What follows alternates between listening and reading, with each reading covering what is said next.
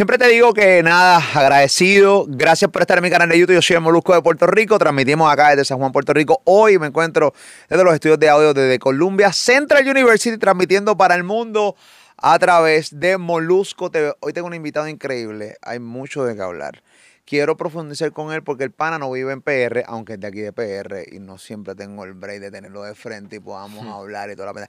Y me percaté de algo súper humillante que se los cuento en breve.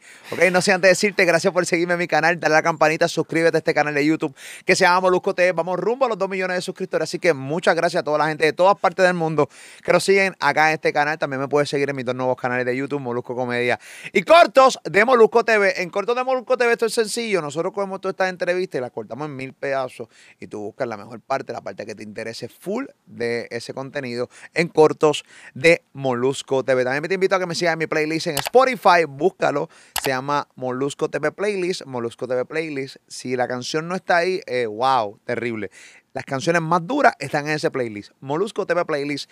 Molusco TV Playlist. Quiero presentarlo, aquí está con nosotros, súper orgulloso de este pana, que lo vimos desde pequeño, bueno, él es alto, pero lo vimos crecer, madurar poco a poco, lo ha hecho de una manera increíble, el equipo de trabajo junto con él han logrado algo espectacular y eso es lo que quiero resaltar en el día de hoy, conocerlo desde sus comienzos hasta el día de hoy. En una entrevista y un podcast diferente, aquí lo presentamos, aplaudimos a Jay Wheeler. Eso, eso, aquí hay gente, aquí están, hay un par de gente acá, gracias, gracias. Muy bien.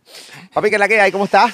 Me siento muy bien, gracias a Dios, bendecido y contento y súper feliz de por fin poder hablar de frente contigo. Sí, sí, te veo hasta tímido y todo, ¿verdad? Me puse yo tan tímido. Sí, yo, soy fan tuyo, normal, me pongo nervioso. No, no, no, yo, y yo soy fanático, cabrón, me gusta lo que estás haciendo, mucho, no poquito, mucho. Cuando tú abres tu boca, yo digo, Dios, Qué cabrón.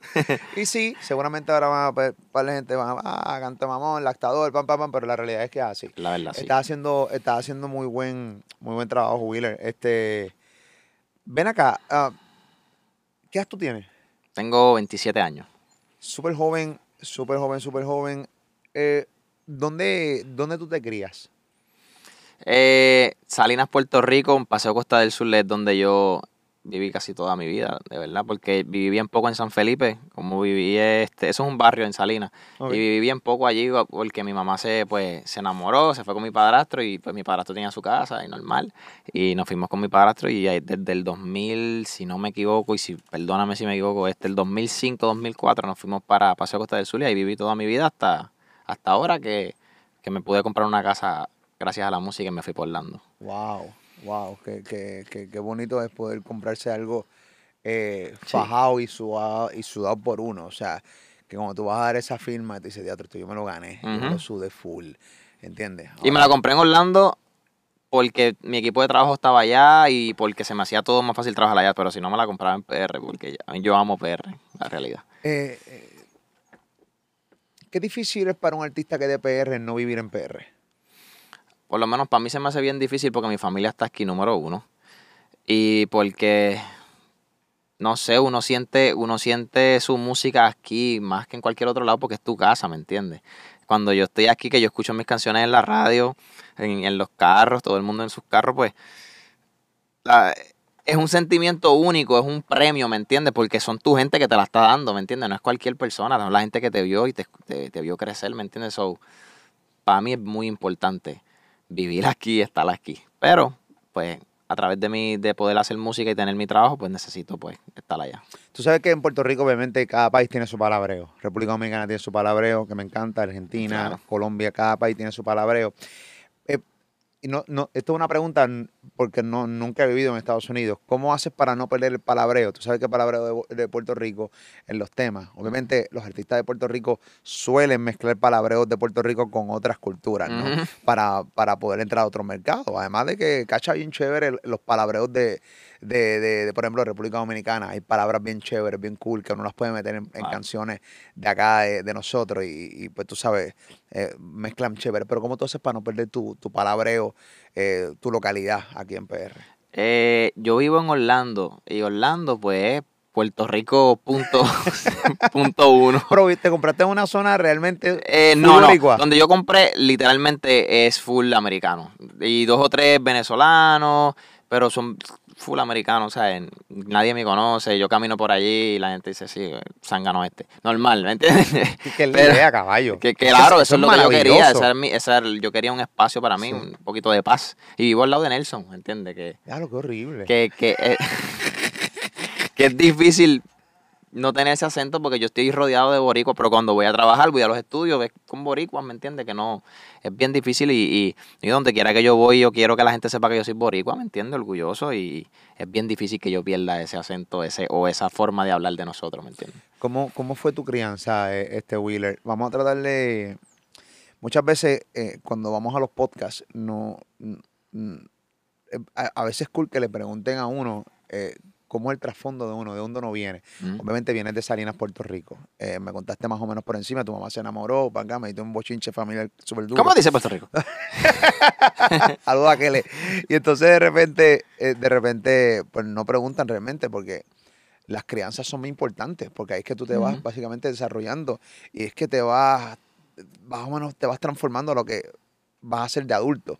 Eh, realmente tu crianza, ¿cómo fue tu crianza? Y, si básicamente te imaginabas que este era el camino de, de- tu carrera, o sea, de tu vida. Eh, ¿Qué te puedo decir? Yo es que mi familia es y sigue siendo y siempre fue súper humilde, ¿me entiendes? Este, mi mamá, pues yo vivía en un barrio en San Felipe, un niño, yo lo que hacía era brincar por ahí, estar descalzo, todas esas cosas yo las vi, ¿me entiendes? Este, sí vi muchas cosas que me marcaron cuando niño, ¿me entiendes? Pero no tampoco eran malas, sino este vi mucho, vi, vi sufrir a mi mamá varias, por varias cositas que pasaron, pero te estoy hablando del pasado. Vamos a arreglarlo desde ahora porque me van a llamar rápido. Este, mi mamá ahora es cristiana, le sirve al Señor, y mi papá es pastor, todo un hombre, el mejor padre que tengo de la vi- de la vida. Te estoy hablando de lo que fue. Escúchate más, escúchate más.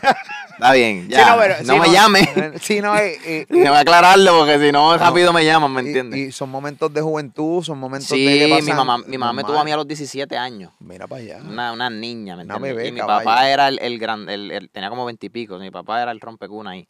Este, El abusador. sí, y, y fue bien difícil porque como él era joven y, y él era inmaduro, pues él, él- y entonces tuvo un hijo tan pronto, le gustaba tomar mucho, so, esa- esas cosas se le fueron bien difíciles. mi- Yo vi a mi mamá sufrir mucho.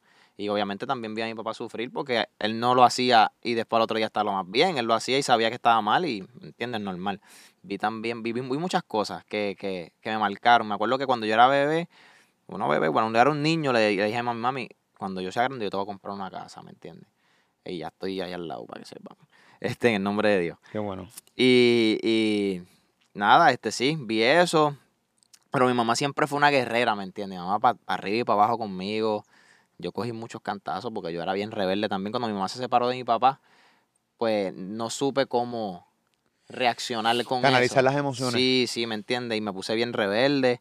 Porque Este, pensabas que era culpa de ella. O, o- No, no, no, no. O, o pensabas que, que- que podían luchar para seguir juntos. Yo porque es, tri- es triste cuando los papás se separan. Aunque tú ves a tu mamá Sí. sufrir, tú quisiera que se arreglaran y que no sufriera más y que, esto- pero que siguieran juntos. Claro, y, y fuera de eso, este, yo le doy muchas gracias a Dios que tengo, también tengo que arreglarlo, porque si no lo arreglo me llaman también otra vez. Este, también le agradezco que, que se enamoró de un hombre demasiado de bueno. Yo odio, odio decirle a mi padrastro, pero es mi padrastro, pero para que lo sepan, pero él es mi padre, ¿entiendes? Ese hombre desde cero, todo, todo lo que yo, lo que yo imaginaba, los primeros Xbox, PlayStation, claro que agua, luz, comida, ¿entiendes? Para todos lados, para arriba y para abajo, nos, me soportó a mí en mi momento de rebeldía más fuerte, él me soportó, él estuvo ahí, él discutió conmigo, él peleó conmigo. Al puño. No, no, no, no, No, nunca llegamos a, Pero discusión Pero sí fuerte, ¿me entiendes? ¿Por Porque, qué discutían? porque yo me creía, ¿me entiendes? Superman, ¿entiendes? Yo era Sí, la mitad de los chamaquitos se creen, la incluso la realidad. mitad de los chamaquitos, hay chamaquitos que no están viendo ahora mismo que se creen Superman y le discuten a los papás Y no saben como si fueran realmente los dueños de la casa uno y como si fueran como si supieran de la vida y no saben un carajo. Exactamente, ya te lo dijiste bien fuerte ahí. Sí, no saben un carajo, es una realidad. No, papi, lo que Pero pasa la realidad, la verdad. yo también fui chamaco y pensaba también que me la vivía y toda la cosa y también tengo un hijo también que, que muchas veces piensa que realmente sabe más que uno y, y pues, Mm. pero la inmadurez te lleva a eso. Sí, Pero- no, y, y, y yo me arrepiento mucho. Y eso es lo que yo quisiera de- decirle a todos esos chamaquitos, que es que cuando llegan a un cierto punto donde se ven, se dan cuenta que, que sus padres sí son lo, son todo y que nosotros, chacho, yo me arrepiento una y setenta mil veces. O sea, si yo pudiera virar para atrás, yo no vuelvo A nada, ni hablar cuando mami hablaba. Vamos no era tampoco el más malo, porque tampoco era. No, pero una rebeldía Pero normal. era, era mal criado. Y ya. Y Yo, y mi mamá me hablaba y yo decía, no voy a hacerlo. Y me iba. En ese flow. Y papi, no, eso está muy mal. Ahora mi mamá es mi reina, mi princesa, mi todo. Y siempre lo será. Y don- lo que ella diga sí, no, y nunca le voy a alzar la voz. Y si ella me, ah, me puede estar regañando sin razón. Y yo, como tú digas, mami, normal.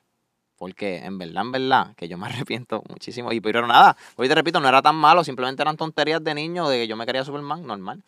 Este, y nada, este, ya luego de eso aprendí mucho, jugué balon- jugaba baloncesto allí mismo en la misma. El barrio. Sí, y en la escuela, es que a mí no me gusta decir ah, de- que me hacían bullying, porque rápido las redes piensan de que, ah, que este se está, es una víctima. No, no, no, no, no. Pero sí me molestaban mucho, ¿me entiendes? ¿Por- No por qué te entiendo por qué. no. Bueno, eres alto, mides 6'4". A, a lo Flaco. mejor era por eso también, flaco. Sí, me, Eh. me decían muchas cosas que no las quiero porque me las usan en mi contra después. Bueno, me decían un par de cosas y normal. Y me acuerdo que yo bajaba las, esc- la, la rampa y me estaban esperando y me entraban a puño. Sí, Ok. ¿sabes? Unas cosas.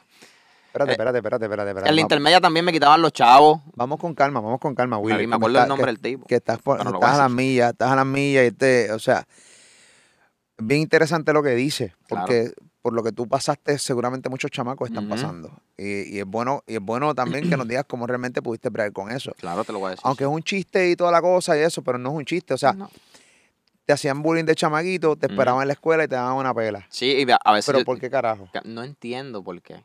Pero ¿y por qué te daban la pela? Y, y las razones, o sea, y, Eran niños que querían, no sé, yo es que te voy a explicar por qué yo pensé, pero déjame contarte un par de cositas, mira.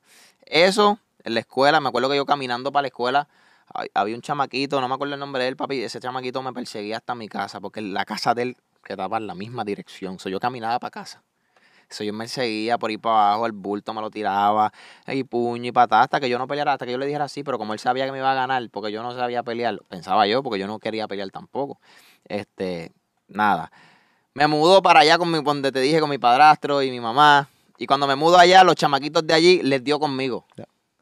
Fuera de broma, pero fuera de broma, sin yo haberles hecho nada, que tú, le- tú les puedes preguntar a ellos mismos ahora mismo y te van a decir, Hacho, yo no sé por qué yo fui así contigo. Porque son fanáticos míos ahora y son mis panas y los quiero y los, los- pero a esos tiempos, papi, yo no podía ir al parque. Yo fui al parque, yo fui a jugar baloncesto por primera vez a los 17 años porque ya había, arreg- ya había peleado con uno de ellos físicamente y ya habíamos arreglado con todo. Si no peleaba con uno de ellos, no, no se iba no iba a poder ir para allá, ¿entiendes? Ah, Yo creo que hasta el sol de hoy ¿Qué, estuviesen... qué cojones? Que hay que ese par de puños con alguien de la nada. No, Porque- que lo que pasa es que él le metió un champú. Mentira. mentira, mentira. Peleé con el tipo y cuando vieron, a este cho- ok, el chamaquito se atreve a defenderse, pues ya. Iba, le bajaron y pararon y todo el mundo paró. y Yo paré también y, y le doy muchas gracias a Dios porque se convirtieron en mis amigos y los quiero demasiado. Este, a todos. Y jugamos baloncesto y ahí aprendí a jugar baloncesto, qué sé yo. Yo no sabía jugar baloncesto, ¿me entiendes? A los 17 años empecé, empecé tarde. Wow, bien, tal. Pero ¿cómo yo pude salir de todo eso? Eh, yo pienso que mi mamá y mi, como te dije, mi mamá y mi papá y mi abuelita le sirvió al Señor como más de 50 años. Yo tengo mucho temor a Dios. Y mi mamá le tiene mucho temor a Dios y mis papás y todo eso. Y yo pienso que, que el, di- el diablo siempre quiso dañar mi corazón porque él sabía para dónde yo iba. Pero que para donde yo iba, yo iba con este corazón, ¿me entiendes? Y llegar con este corazón no llega, no- casi, casi, no todos llegan con este corazón, ¿me entiendes? Yo voy a, to- a todos lados que yo voy, todo el mundo me dice, ok, tu corazón tú- bueno, puro. sí, sí, no estoy diciendo que soy el más bueno, pero, Sí, pero, pero yo, me, yo, re- yo trato de resaltar la humildad y lo que me enseñaron a mí en, en mi casa, lo que me enseñó mi abuelita antes de morir, ¿me entiendes? Que, que hay que ser humilde con las personas, hay que ser bien servicial, hay que decir permiso, perdón, buenas noches, ¿cómo estás? ¿Estás bien? Hacer sentir cómodo a todas las personas que te rodean y no hacerlo sentir como que, ah, sí, yo soy el cantante. Eso está y escaso, por nada". cierto. Los buenos días, las buenas tardes, ¿cómo estás? ¿Todo buen bien? provecho. Sí, buen provecho. Eso no Eh, eh, existe. llegar a los sitios y saludar a las personas. Yo saludo a todo el mundo y no hago sentir a nadie como que yo soy el más que tú o que yo soy artista y tú no. Para nada. Por eso no me gustan las gafas. Las no estoy diciendo que el que la usa es por eso, no, no, no. A mí no me gusta porque personalmente me hace sentir que yo estoy O haciendo. sea, tú no usas gafas, o sea. No, O sea, tú no usas gafas no. para de sol. no. Y me han dicho en la cara, ah, Jay, pero ¿qué te tienes que poner? Porque esto va con la combinación. Y yo, no me la voy a poner. No me la voy a poner. Pues yo quiero mirar a la gente a los ojos y decirle, Es que la yo gente soy te como mira tú, pero, pero pues estoy aquí por una bendición, ¿me entiendes? No es que soy el más que tú ni nada, pero ese es lo que a mí me hace sentir. No estoy diciendo que las gafas es Pero para de eso. siempre, antes de ser artista. Desde siempre, pero más cuando, cuando fui artista. porque me las llegué a poner. Y pff, me las puse para la curiosidad remix en una parte donde estoy en el fuego. Y con ellas puestas yo estaba diciéndole, Hacho, quiero terminar ya. Porque ¿Te yo, sentía que a, to- a todo el mundo yo le estaba roncando en ese, en ese de esto. ¿Me O sea, ¿no te gusta roncar? O sea, tú estás en un... La roncaera es parte de nuestra cultura. Completamente. Y o hay sea, muchas el género formas de urbano roncar. es roncaera. Las Claro. cadenas y eso, y por y eso... me encanta, claro. Y por eso lo tolera la gente, ¿no? Eh, mano, que ful- fulano sale con su Urus, su Mercedes, Claro. con su bote. A mí me gusta. por Porque es, la cultura, la cultura de toda la vida. Pero a ti no te, a ti no, tú, tú, tú personalmente no te ves roncando en tus redes sociales con tu, con las cosas materiales que ya tú estás logrando tener. Eh, si yo ronco, si le pueden decir roncar, yo ronco agradeciendo. Mira, Corillo, esto fue gracias a ustedes. Mira, Corillo, esto gracias a ustedes me lo gané. Esa es mi única forma de roncar. O mis, mis fanáticos son los que roncan por mí. Yo siempre lo he dicho. Yo cuando estoy, cuando pasa algo, yo leo los comentarios y abajo hay un fanático defendiendo. Sí, pero ya hizo esto y esto y esto. ¿Me entiendes? Yo dejo que mis fanáticos me defiendan y que ellos ronquen por mí. Yo no tengo nada por qué roncar ahora. Yo sé que y reconozco que es parte de nuestra cultura y si, si tengo que roncar alguna vez, yo voy a roncar, pero no, no tengo miedo de hacerlo, ¿me entiendes? Porque todos trabajamos para algo, pero no, no es mi, mi norte, ¿me entiendes? No, no me gustaría. Dices que, que tienes tu padrastro. Me identifico contigo porque a mí también me, me crió mi padrastro, pero yo no le digo padrastro, yo le digo papi porque es mi yo papá. también le digo papi o Rafa, Eh, uno de los eh, dos. eh, y sí, y mi papá biológico, que después de adulto entonces tengo una gran relación con él, pues nada, lo, lo asimila bien. Este, y, y una de las cosas que yo siempre decía, en el caso mío, era que si yo, cuando yo, cuando yo tenga hijos, esta era mi filosofía, yo quiero que mis hijos crezcan mirándome. O sea, yo realmente mi mayor fracaso hubiera sido que yo no, yo me hubiera separado de mi esposa y que, mi, que mis hijos hubieran visto a otro hombre como su papá. ujú. Eso hubiera sido mi mayor fracaso. Gracias a Dios, ya mi hijo tiene 16, mi nena tiene 13, ya soy su papá, independientemente de que ya pues algún día me vaya de casa, ya yo soy su papá, porque ya conscientemente ya, yo, Claro. ya yo estoy ahí, ya yo estoy ahí, así que ya por lo Claro. menos ya se lo cumplí. Sí. Pero, pero, pero en tu caso, ¿a qué edad fue que te cogió eh, tu padrastro? Y, eh, y si me puedes relatar uno de los peores momentos que viste con él dentro de tu rebeldía. Y quiero que me cuentes si tu rebeldía fue nuevamente por esa separación, el hecho de que tu papá biológico no estaba contigo o simplemente por, por las cosas de la edad.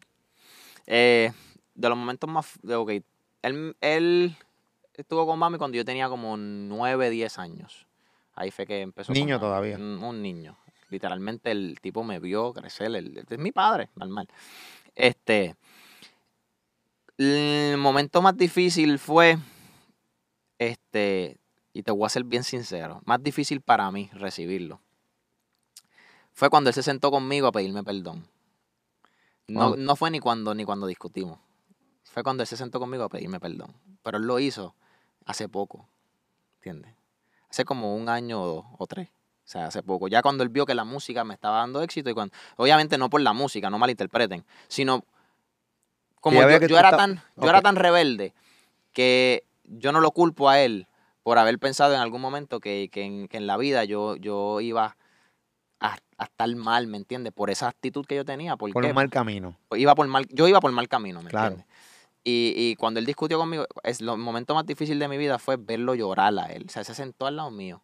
Él primero dio una vuelta y yo decía, pero yo estaba en el teléfono y digo, ¿qué le pasa? Bueno, normal, lo voy a dejar tranquilo, porque a lo mejor tiene algo del trabajo, qué sé yo. Y él habla solo a veces, o yo digo, a lo mejor está hablando solo. Rafa, te amo.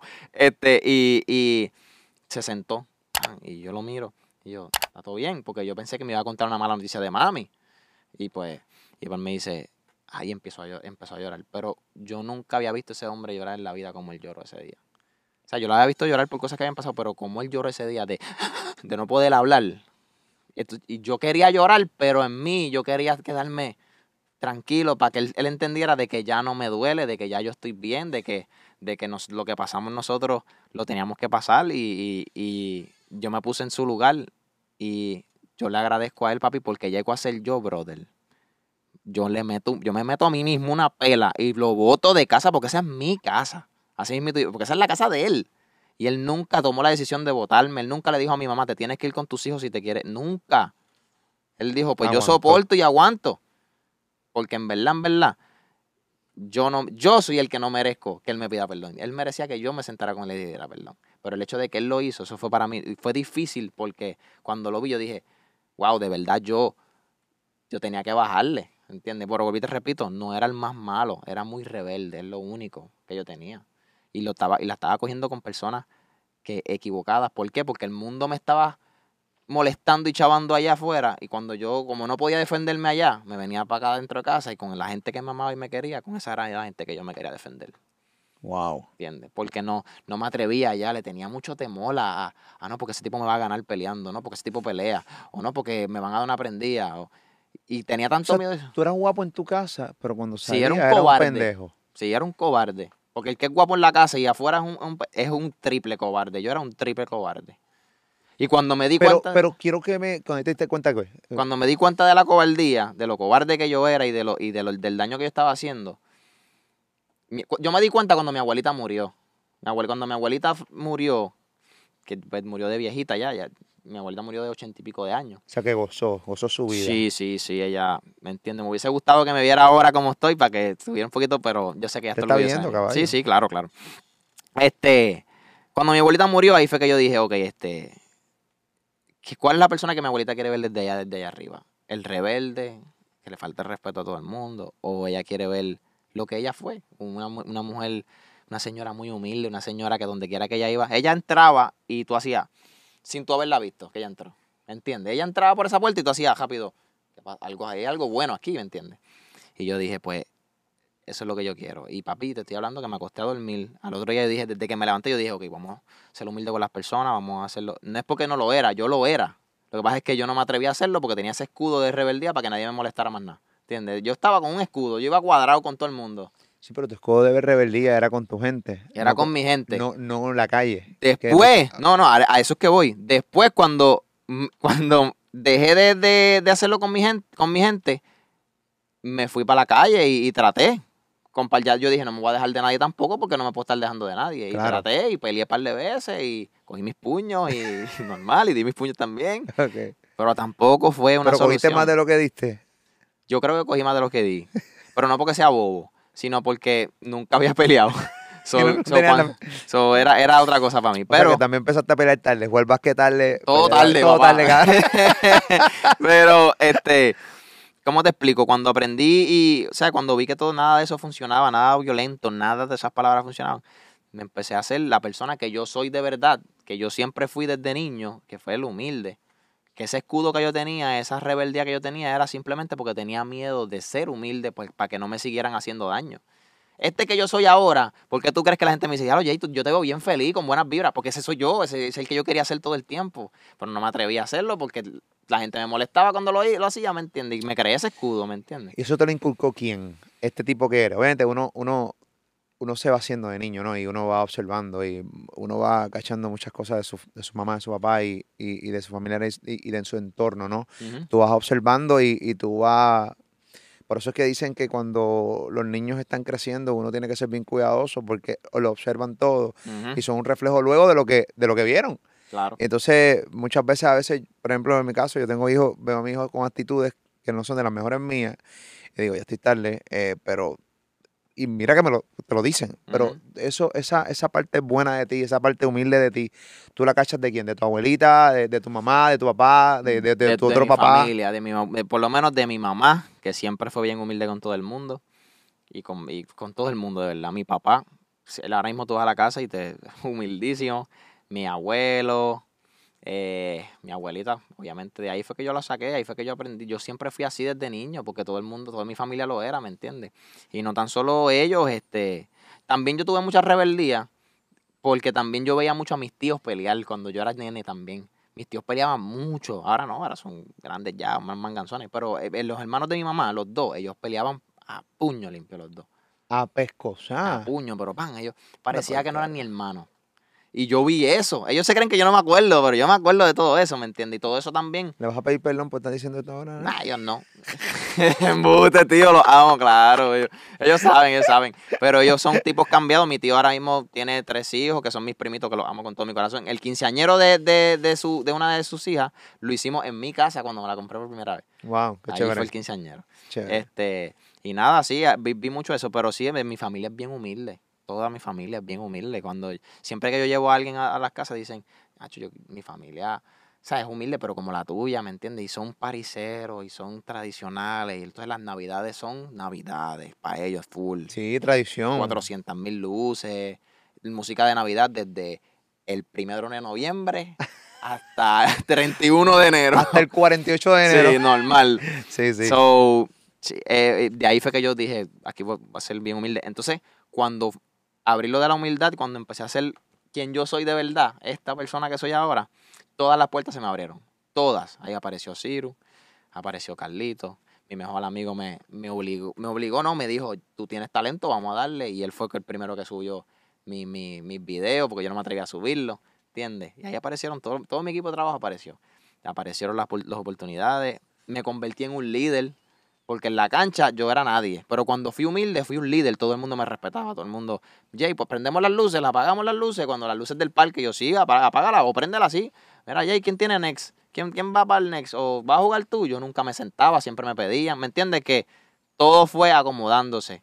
Y, y te lo puede decir todos los chamaquitos de la cancha de allí, que todos ellos, cuando yo me fui, yo dejé un hoyo en esa cancha por completo porque ya, ya nadie ni juega, ¿entiendes? La gente iba a jugar literalmente porque yo iba, no porque yo era Jay Wheeler, no porque yo iba a jugar y, y yo llamaba a gente, era lleguen, aquí van, ven cinco, cinco. So, y, y sigo extrañando la cancha como, ¿entiendes? Como si fuera, porque la cancha fue una terapia para mí. Claro.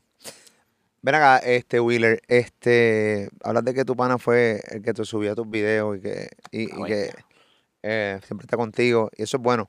A mí me encanta ver a los artistas. Eh, muchas veces, bueno, que este el artista está con cinco o seis personas, sí, pero tienes que saber quiénes son esas cinco o seis personas. ¿Entiendes? ¿Dónde vienen? Eh, por ejemplo, en el caso de Raúl Alejandro, Raúl también tiene un pana, tiene un montón de panas de high school de él. Es. Porque son buenos, son buenos tener gente que está contigo desde siempre. Los que se enamoraron de, de ese sí, producto. desde cero, desde cero, porque son los tipos que no te van a fallar. Exactamente. ¿Entiendes? Y la gente tiene que entender eso. Eh, pero, pero en tu caso, cuando el pana tuyo y tú mismo empezaste, descubrieron que tenías talento para la música. Yo hacía pista primero. Yo tocaba piano, hacía pista, eh, hacía pistas electrónicas. Y, y, pues obviamente ellos escuchaban mis pistas y les gustaba, pero ellos, ellos también sabían que yo cantaba, pero yo les cantaba a ellos relajando, ¿me entiendes? Malas palabras, tú sabes, por, por joder, ¿se entiende? Normal, chavando. Y este, entre uno de esos videos jodiendo, había uno bien gracioso, yo improvisando, pero obviamente rimó todo. Dios quiere y nunca lo encuentren. Pero si- porque lo van a buscar ahora que lo dije. Pero, está por ahí en YouTube, está por ahí en YouTube. No sé, no, yo creo que no, porque cuando yo me estaba haciendo famoso le dije al hombre, bórrame eso por favor. Pero él lo tiene, yo creo que él lo tiene. Ok. Pero nada, él lo tiene, pero lo voy a dejar ahí. Este, eh, hice eso y él me dijo, ok, si ese de esto, porque él sabía ya que yo cantaba, yo le había cantado un par de cositas y qué sé yo, pero a él nada más y a, y a Cami, que es otro de, o sea, Noel y Cami son los más que yo le cantaba, no me atrevía a cantarle a más nadie. Y cuando eh, hice ese gracioso, lo subió a Twitter. Y él me dijo, si esto llega a tantos números, no voy a decir exacto porque ni recuerdo. Ok. Pero cuando él, él me dijo, si esto llega a tantos números, yo, este, tienes que hacer uno en serio. Porque yo sé que tú tienes talento, yo sé que él me dijo, tienes talento y tú, tú puedes hacer uno en serio. Y tú pensabas que tú no tenías talento. Yo, O- yo tenía, la, no yo tenía la inseguridad, pero yo siempre supe que algo en la música yo iba a hacer. Bueno, pero recuerda que tú, tú, tú te criaste inseguro. Así que Inseguro, de cierta entiendo. manera, De cierta sentirte manera- inseguro también en la música era, era tu programación regular. Yo le preguntaba a él, yo, pero tú crees, pero para todo era tú crees, pero, pero así está bien y de este ángulo está bien, para todo, ¿entiendes? Claro. Pero eh, él, él- yo le dije, como pensé que no iba a llegar, le dije, sí, papi, si llega tal número, hacemos en serio, dale, normal, tranquilo. Y piché, normal. Eh, al otro día nos levantamos y, y estaba llegando esos números y por la noche me acuerdo que llegó y me dijo, tienes que hacer uno en serio. Y hice uno en serio. ¿Qué número, qué, qué número tú dijiste que tenías que tener? No recuerdo Me si un era número bien bajito para que... 700, 700 retweets o 600 retweets cogió, y cogió, cojonal. cogió mil retweets.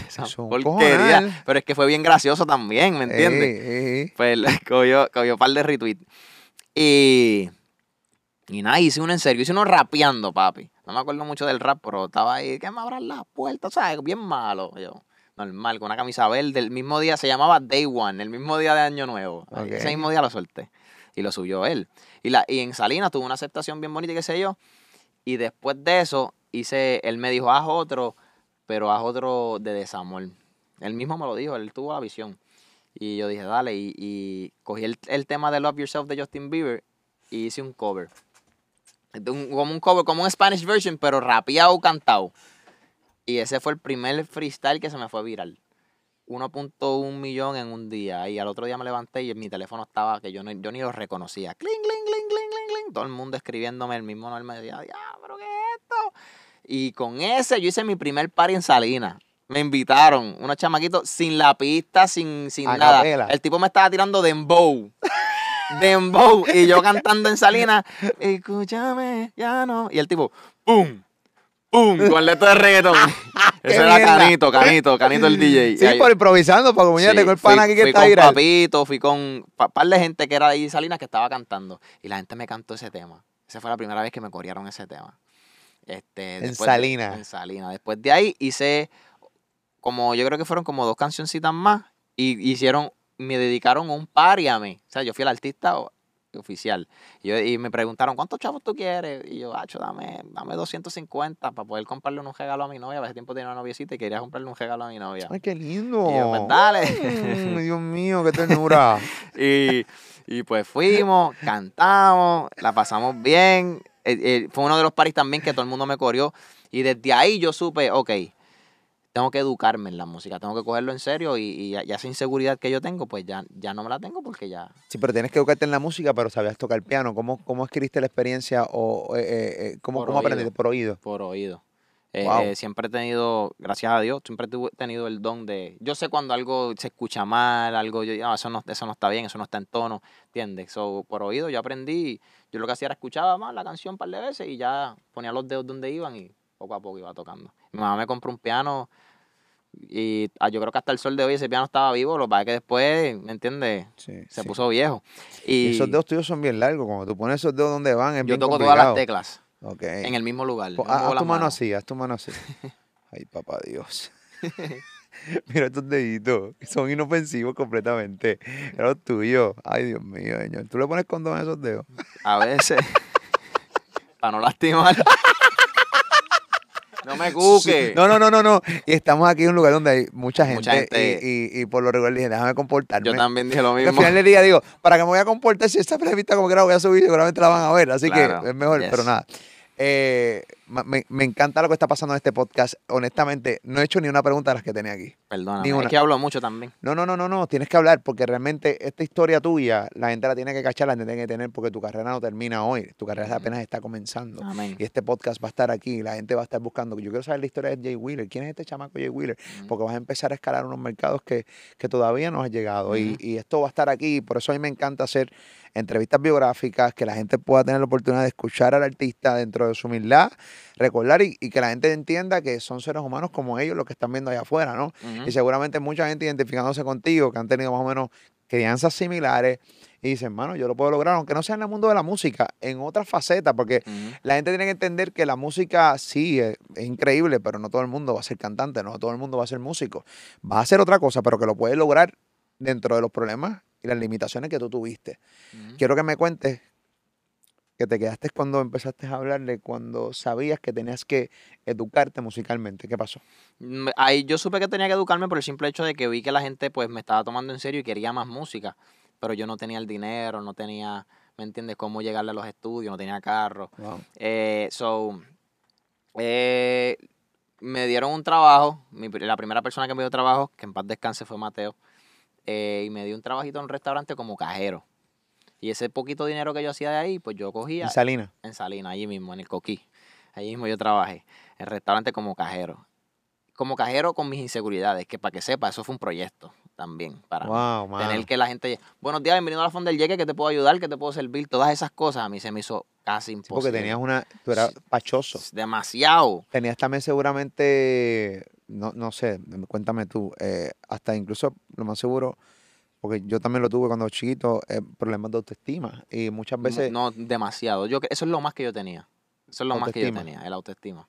Normal, te lo digo como... todo- te, puedo, te puedo, es más, hasta asegurarte que hasta los otros días yo te puedo decir que yo le, me siento un poco mejor. Pero yo, yo estuve peleando con mi autoestima mucho. wow, Sí, porque, porque, porque todo eso, todas esas molestias y toda esa gente molestándote te crea eso, ¿me entiendes? Te crea esas inseguridades. Bueno, flaquito, alto, pero ahora no, yo me siento bello. normal.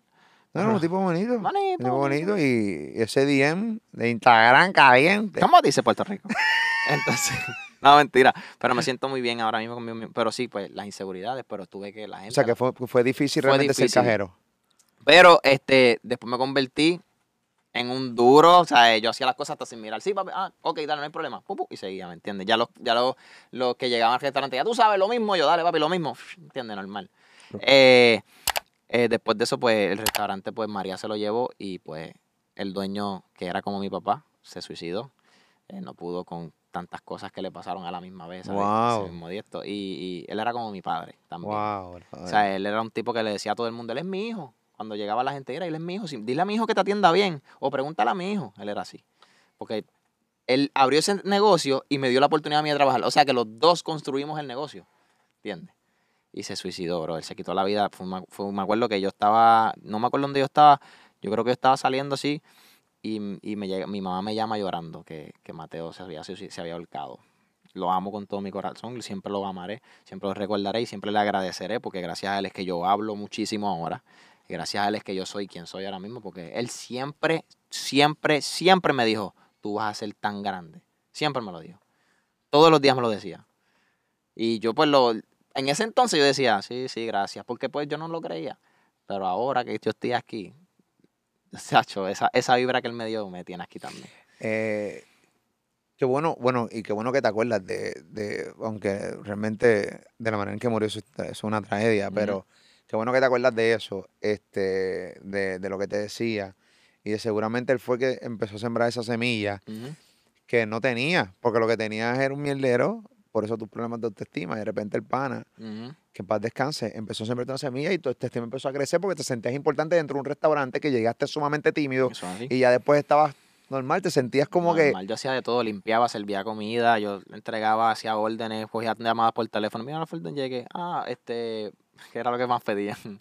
Eh, chicharrones de pollo con tostones. Ah, Dale, no hay problema. Pum, mofongo. Ah, yo le daba la campanita, ting, tienes un mofongo con pollo agridulce. Dale, va, te fuiste. Ahí está. Y, y sí, le debo, le, le debo muchas, muchas cosas a él y a su familia. Su familia es increíble, su familia es muy buena.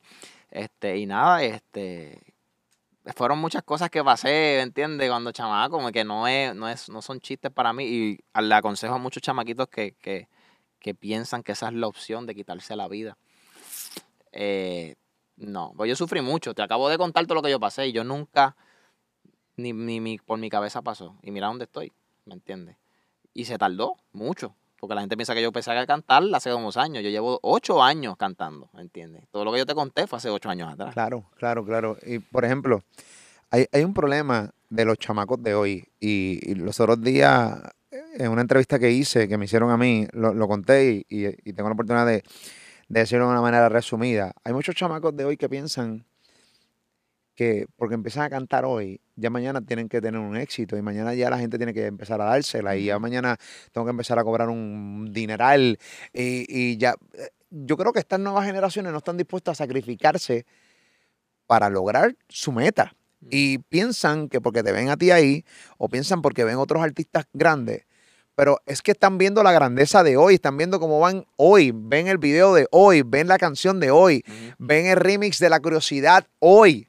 Pero no vieron hace ocho años atrás, el- lo- primero las canciones mierdas que hiciste, dos, la, la cantidad de estudios de mierda que estuviste, Sí. que, que te hicieron unas mierdas de mezcla. Tres, diciendo, este no es el estilo. Cuatro, Dios mío, necesito reencontrar, encontrarme yo. Para, esa es la práctica, la grabar, grabar, grabar, grabar, grabar, grabar, grabar. grabar. Eso los chamacos no lo ven. Lo que están viendo es la grandeza de hoy. Y entonces, por eso es bien importante que figuras como tú, Jay Wheeler, eh, le digan a estos chamacos de hoy, mira papi, a mí me tomó ocho años Claro. llegar aquí. Esto no fue así. Así que no porque tú grabes hoy, mañana ya tienes que tener una disquera detrás de ti dándote 20 millones de pesos porque eso no va a pasar. Yo pienso que todos los procesos que tú pases dentro de la música cuando estás comenzando son necesarios. Los de caerte, los de que te roben dinero, los de que te traicionen, los de que se acerquen personas que quieran malas intenciones. Todo ese proceso es necesario si tú quieres ser un artista grande o si tú quieres ser una figura pública dentro de la música.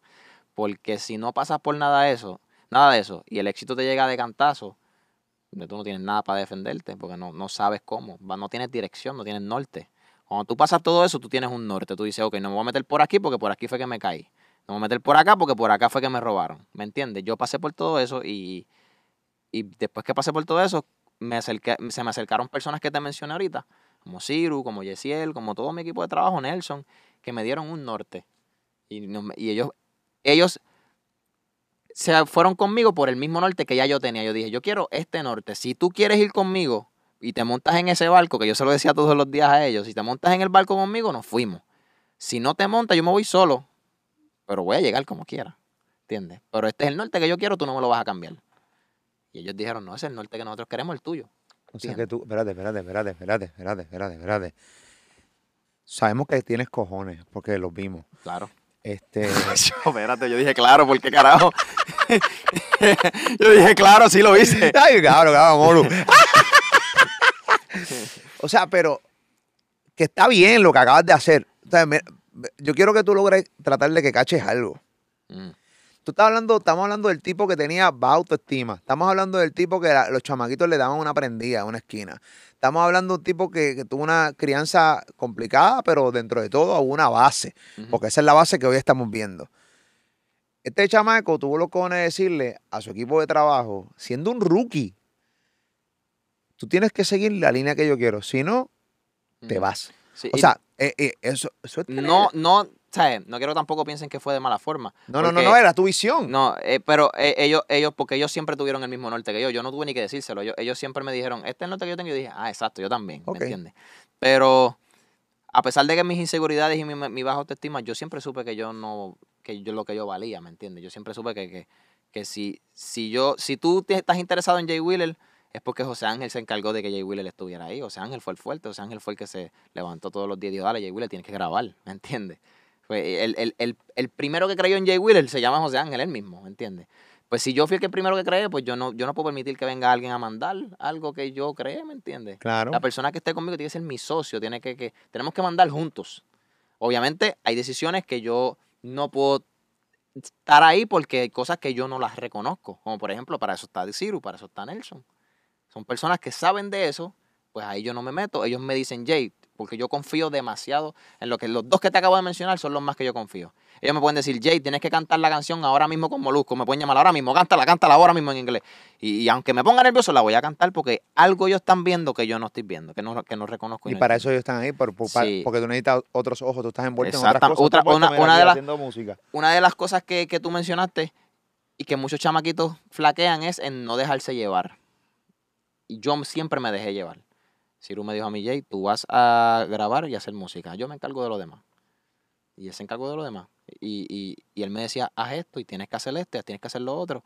Y había millones de cosas que yo decía, "Ay, pero ¿y por qué? Yo no quiero hacer eso. Pero las hice. Y mira dónde estoy. Él me buscó relacionistas. Hicimos, nosotros hicimos todas las entrevistas de Puerto Rico, papi. Desde las radios AM, desde la salsa, desde todas las entrevistas del mundo. Y en el momento que la estábamos haciendo, yo le estaba diciendo a él, pero ¿y por qué yo estoy así? Yo no, yo no soy salsero. Y él me decía a mí, déjate llevar. Sí, papi, porque está entrando en otros mercados. Y ¿sabes qué? Todo, no, pero todo eso, además de eso, me ayudó a expresarme, me ayudó a, a hablar mucho mejor. Pues yo hablaba, tú sabes, yo hablaba mal así, baby, este, dale, vamos encima, baby, normal. Malo, porque yo pensé que así era que todo el mundo tiene que hablar. ¿Me Pero, entiendes? baby, Pero, cabrón. pero ir para... Gracias a Dios, te entraste súper acabado tú No, estabas con ese sí, piquete. muchacho.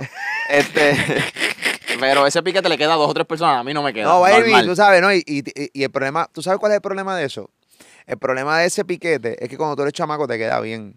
Pero hay tipos que tienen 30 y 40 años con ese piquete y se ven bien huele bichos en la realidad del caso. Tú dices, diablo, mano, este tipo tiene 40 años, él no se da cuenta que realmente es un hazme reír. O sea, bacho, baby, tú sabes, baby, papi, tienes que bajar, hermanito mío, Baby, papá, porque la realidad baby, es yo que- voy para allá, baby, no, tú me tiras. ¿Tú te imaginas negociar con una persona que esté así y lo pasa? Porque hay Pasa, gente, sí, pasa. Normal. Y tú tienes que, por lo menos a mí me ha pasado, dentro del negocio me ha pasado y yo fluyo normal. Digo, Ya, así. Yo les hablo como yo soy. Mira cómo está tan, tan. Yo he visto personas que hablan así y cuando yo les empiezo a hablar, hablan como ellos hablan de verdad. Le, le bajan al. Porque me veían a mí y dicen, no, espérate, no, yo no, no me puedo ver menos que este tipo. Y pan. Y empiezan a hablar normal, normal. Pero yo pienso que eso es algo cool. de- Por lo por lo menos por los chamaquitos. Cuando yo lo veo, yo digo, sí, eso es duro que afrontar. A mí me gusta. Papi, Lugar habla así. Hacho, sí, baby, tú sabes, molo. Y a mí me encanta el fronteo de él. ¿me Y yo hablo con Lugar fuera de cámara y es Ah. bien distinto. De verdad, yo nunca lo he conocido. Lugar, Eh, lo conozco, un No, chamaco o sea, de frente no le he conocido, pero he hablado con él y hablamos, y él me habla así, ahora dime, baby, yo, ah, normal. Tuve la oportunidad de hablar, ¿sabes? no es que es mi pana. Me gusta, ¿me entiendes? Porque esa es su personalidad, ¿me O sea, entiendes? no es mi pana, mi pana, pana, pues obviamente él sabe quién yo soy, él sabe quién yo soy, yo sé quién es él y he estado en el lugar donde él ha estado y, y he tenido poco palabreo, poco palabreo. Y es distinto, es distinto. Yo lo veo, papi, no, tú sabes, con su piquete, porque él es él. Claro, pero- pues tiene que ser él, claro. Pero sí, pero es bien distinto a como y tú lo ves en la cabrón. cámara. Y le queda cabrón, a él le queda cabrón. Y aparte de artistas, le queda cabrón. Hay, hay muchos que hablan así. Y eso está duro porque eso es de nosotros. Y yo no te puedo decir que yo no lo hablo. A lo mejor de vez en cuando tú me tiro así, baby. Normal, porque me ha pasado. Yo- o sea, a lo mejor estoy reunido con ellos y yo digo, hey, baby, tú sabes, van. Y cuando se van, digo, un diantro, estaba aquí, yo estaba aquí con Nio ahorita, yo estaba aquí con tal persona ahorita, ¿entiendes? Normal. Pero, pero sí, nosotros tenemos una forma de hablar distinta. Eh, Ah, eh, lo que está diciendo, eso sí, eso sí me ayudó mucho. ¿Qué Todas cosa? esas entrevistas, ya. a las entrevistas, no, las entrevistas te ayudan a fluir, te Claro. ayudan a, a- a escuchar a otra gente, te ayudan a escuchar otro tipo de palabras. También leer ayuda mucho. Una de las cosas, ¿cómo tú escribes todas tus canciones? Escribo todas mis canciones y, y escribo también en, en conjunto con compositores también. O sea, en el sentido de que yo me siento con ellos y digo, ah, vamos a escribir una canción y yo canto esto y tiro esto, pero el 98.9% de mis canciones las escribo yo. Muy bien, me parece muy bien. ¿Cómo, cómo es tu técnica para escribir? A mí, a mí siempre también le aconsejo esto a lo- a la gente. eh, Estamos en una época que también hay mucho, hay, cada día la gente lee menos. Y te lo digo porque a mí no me gusta leer un carajo y, la, y, y después de, de viejo me, me- me he tenido que reeducar y empezar a leer. Primero para fluir en la lectura cuando, cuando voy a leer algo y a veces me, me- me equivoco mil veces, todavía me pasa a veces. Eh, pero también para, para, primero te ayuda con la ortografía número uno y número dos también te ayuda para aprender otras cosas y a la hora de escribir tener muchas cosas. Claro. Para, por, por ejemplo, tú te das cuenta cuando una persona no lee, cuando en la quinta canción me está mencionando lo mismo que me mencionó en la can- primera canción. ¿Entiendes? Entonces, aquí hay un problema de que tienes que empezar a leer eh, caballiti porque, eh, porque se te estás quedando sin palabreo, ¿entiendes? Porque el palabreo no es simplemente eh, cachar, eh, papi, tú sabes, me fui para allá. No, hay otras cosas. ¿Cómo, tú. ¿Cómo es tu técnica? Yo empecé escribiendo en libreta. Normal. Ahí era que yo escribía en la libreta, la libreta, tan, tanto el tiempo. Todas mis canciones fueron en libreta. Luego pasé las notas del teléfono. Pero luego descubrí la magia que había dentro del estudio, dentro de tener los audífonos, dentro de tener esa, es, las voces y escucharte. Y ahora yo no, no escribo. O sea, si escribo en mis notas, lo escribo porque lo estoy cantando. ¿Entiendes? So, yo pongo la pista y me tiro las melodías en la cabeza, na, na, na, na, y le pongo letra a esas melodías. Pero mientras voy grabando. Y todo se va grabando para. Y después, lo, si tengo que regrabar dos o tres cositas que no se escucharon muy bien. Hay, hay, un, hay un proceso que me lo enseñó Ciru también, que eran muchos procesos. Estaba el de. Primero estaba el de, el de cantar bien. Pues ese proceso yo lo pasé. Eso fue al principio. Después estaba el de interpretar. No es lo mismo cantar y cantar que interpretar y cantar. Ujú. ¿Entiendes? Hay, hay, bien, hay bien pocos que hacen eso y que logran. Yo, yo logro hacer. Ah, no, ¿Entiendes? Porque la interpretación es lograr, a ver si no me equivoco, estoy hablando bien porque me está haciendo el más que conozco No, a esta dale. Pero yo creo, eh, eh, interpretar obviamente cuando cantas la canción, que tú la interpretas, Tienes que, que la gente, la gente la gente realmente sienta lo que tú estás cantando. Esa es la interpretación. Claro que tienes que. Es una actuación auditiva. Claro. Tienes que actuar literal. Yo en canciones, la gente me ha dicho, tú te escuchaste como si estuvieras llorando en esa canción. ¿Y por qué estaba llorando? De verdad. ¿Tú Porque lloras cuando, sí, cuando? Cuando, si la canción es bien sentimental y tengo que llorar, tengo que llorar para que la gente lo sienta. Claro que sí. Mira, cabrón, Y cuando, tienes- estoy, cuando, cuando canté Vete para el carajo con, con, con Jan Block, yo estoy, tú mataste las emociones. En, el, ah, en, en- en la, en la cabina yo era un maleante. canción me encanta. Yo estaba ajá, mandando al carajo a todo el mundo. Yo estaba, na, na, na, na, na, na, ¿De quién te na. imaginas? ¿Los chamaquitos que te dan una prendida con el chamaquito? También. ¿Eh? a mi ex, a todas las cosas que me pasaron. Sí, sí, sí. No, mentira. Pero la interpretación es muy importante, eso me lo enseñó él. Y, y, y nada, y poco a poco yo fui. Tú te conviertes en tarima. No eres el tipo que está ahora mismo hablando. Todo el mundo me lo dice. Eres otro Y tipo. te voy a ser bien sincero y no porque quiera aquí ser el más misterioso ni el más raro. Pero cuando yo, yo, me, yo veo los videos, ni yo tampoco me reconozco. Cuando Wow. yo me veo los videos en la tarima, yo digo, y lo veo una y otra vez, como si no hubiese vivido ese momento, como si ese momento fue de embuste. Sí, como si fuera otro tú. Ajá, yo lo sigo viendo y yo digo, ya entrevista aquí, mira esto. Y yo, y yo soy otro, de verdad que soy otro. ¿Sabes? Sí. Yo saco pecho y digo, estamos ready. Tú dale", te la estás con viviendo de verdad. Sí, porque es que en ese momento a mí se me olvida absolutamente todo. Es el momento más feliz de mi vida en las tarimas. Ah. Es el momento más feliz de mi vida. Cuando me lo quitó la pandemia, yo sufrí como por dos semanas. Le puedes preguntar a todo mi equipo que está aquí, lo sufrí mucho. Porque me convertí adicto a eso. Eso es como mi droga, de verdad. Sí, porque debe ser cool tú, no tan solo pararte en una tarima, un escenario, es que la gente cante tus canciones. Eso es lo y te más. ovacionen y, te, y, y griten por ti, porque pararte en una tarima puedo parar yo y me, ay, me abuchean, pero así te gritan, ¿entiendes, cabrón? Que- Ese, ese, es, ese es el premio más lindo que te puede dar la música.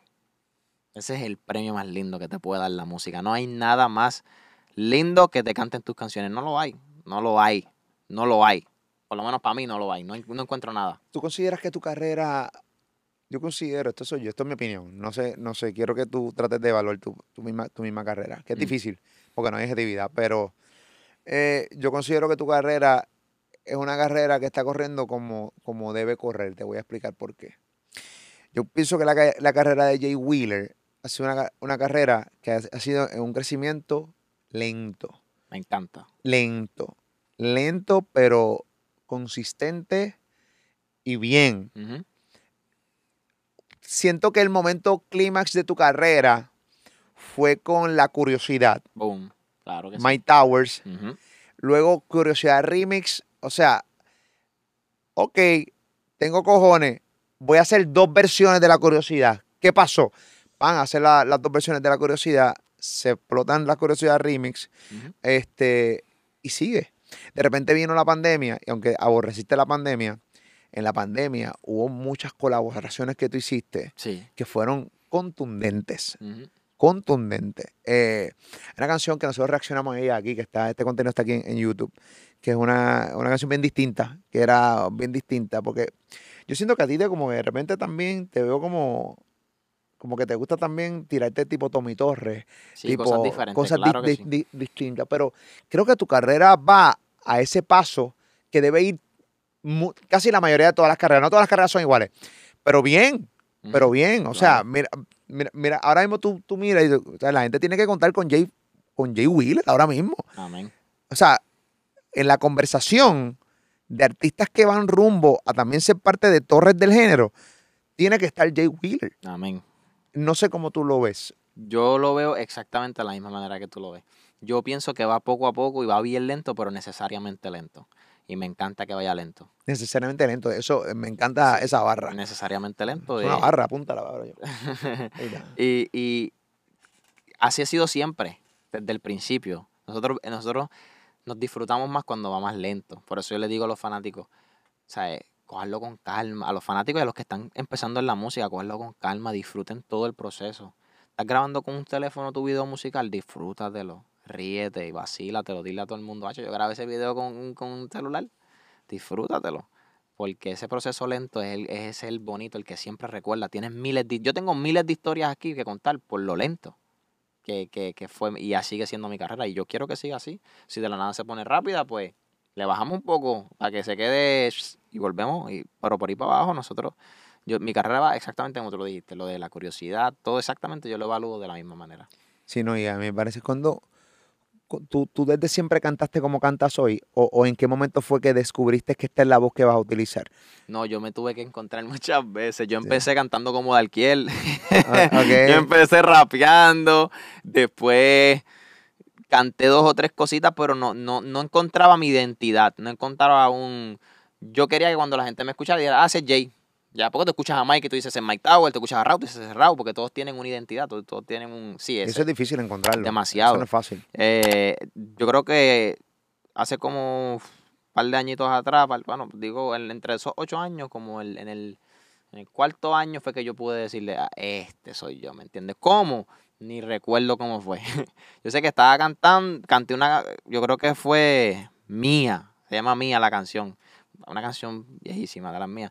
Y cuando escuché cómo pude tirar un par de vibratos y tenía un color bien distinto y la gente rápido dijo, ese es Jay, Ahí dije, ah, pues este es mi color de voz y poco a poco después, cogí clases de canto.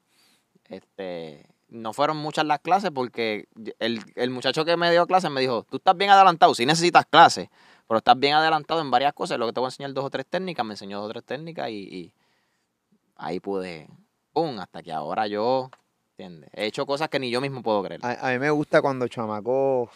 Mira, mano, eh, las carreras de, de, de las personas son bien distintas todas. Pero cuando veo, si tú de repente, mano, quieres cogerlo en serio y tú no lo estudiaste, pero sabes que vas bien y que hay un público ahí que, que, que, que está logrando, tú sabes, cogerlo para ti. Tú cogiste clase de canto, a mí, me, a mí, a mí eso me parece genial. Claro. ¿Por qué? Porque hay gente que simplemente le importa un carajo y entonces no, no quieren, ellos quieren... Hay que practicar, hay que perfeccionar, hay que tratar e intentar de todos los días ser mejor. Y hay una responsabilidad más allá de, de, de, de quien tú quieres ser dentro de la música, están las personas que te consumen. Y tu responsabilidad debe de ser para esa gente que te consume, para esa gente que te quiere escuchar. Tu profesionalismo es para ellos, no es para ti, ¿me entiendes? Por eso yo quise expresarme mejor, por eso yo quise cantar mejor. No por mí, porque es que al, al fin y al cabo yo amo la música, yo la hago como me dé la gana, si yo quisiera. Pero cuando tengo un público que ama lo que yo estoy amando y lo que yo estoy haciendo, pues entonces debo ser responsable y, y, y hacer las cosas bien. So, le digo lo mismo y lo mismo consejo al- al- a, cualquier chamaquito que canta y y quiere lograrlo en la música. Tienes que educarte, no por ti, no pienses que, ah, no, pero es que ya yo canto bien. No es que no lo hagas por ti, hazlo por las personas que están escuchándote y te consumen, que digan, wow, qué profesional se escucha este, ¿me entiendes? Y pues por, el- por ellos es que yo lo hice y lo hago todavía porque yo todavía cojo clases de canto, no es que yo cogí clases de canto y ya paré, ¿me entiendes? Yo no, no, todavía me falta mucho. ¿Dónde eh, acabas de lanzar tu tema en inglés? Eh, vamos a hablar de eso ya mismo. Claro. A profundizar en este tema en inglés, tiene unos números increíbles. Cuando escuché el tema me sorprendió muchísimo. Porque hay gente que canta en inglés y tú sabes, caballito, sea, chévere y todo, pam, pam, pero no. Eh, cuando yo estaba viendo el video, yo te lo dije, ya lo cabrón, te la compro. Eh, te, la, te, te- te la compro, pero ¿cómo, cómo, ¿cómo te ves de aquí a... La música corre muy rápido y ya tú, tú estás en un punto en tu carrera que va a correr un poquito más rápido todo. Y ya el mundo abrió y, y las cosas se están viendo, tú sabes, se está viendo un poco más rápido. Pero ¿cómo te ves de aquí a dos, tres años? ¿Cómo, ¿A dónde, al igual que en aquel momento le dijiste a tu equipo, esta es mi visión, este es mi norte, mano, respétamelo. Y ellos dijeron, no, este es nuestro, ok, perfecto, estamos de acuerdo con eso. Pero ¿cuál es tu norte ahora mismo? Obviamente porque los nortes van cambiando. Claro. Eh, Pero ¿cuál es tu norte ahora mismo dentro de la industria de la música para ti? O sea, ¿qué, qué quieres hacer? O sea, ¿dónde te ves de aquí a dos, tres años? Yo quiero, mira, además de. Yo siempre quise ser de esos artistas que sean súper respetados dentro de la industria. Porque, como te dije, por todo lo que pasé y todo lo que estoy, siento que, que, que mi equipo merece que, que, que mi respeto esté en la música y que cuando mencionen a los grandes digan, ahí está Jay, tal persona y tal persona y tal persona y tal persona.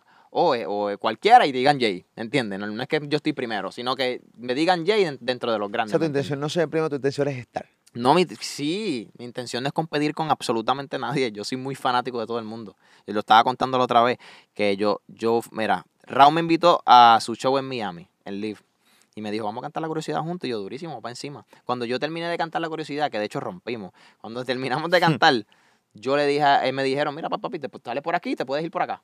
Yo le dije, no, pero yo quiero ver el show. ¿Dónde yo me puedo sentar para ver el show? Y ellos, todo el mundo se quedó como que, ¿en serio? Como que, ¿por qué? Y yo, porque quiero ver el show, porque soy fanático, ¿me entiendes? Yo soy fan de todo el, literalmente de todo el género. Yo escucho de todo. So, no tengo necesidad por qué competir y no tengo necesidad por querer el número uno ni el número dos. Pero me conformo con cuando mencionen a los grandes digan Jay Wheeler. Eso es lo que yo me conformo. Y lo demás, la música lo va a hacer solo. Y si llego hasta el número uno, agradecido y vamos para encima. Si llego hasta el número dos, agradecido vamos para encima. Y si llego hasta el número 100, agradecido vamos para encima como quiera. Duro.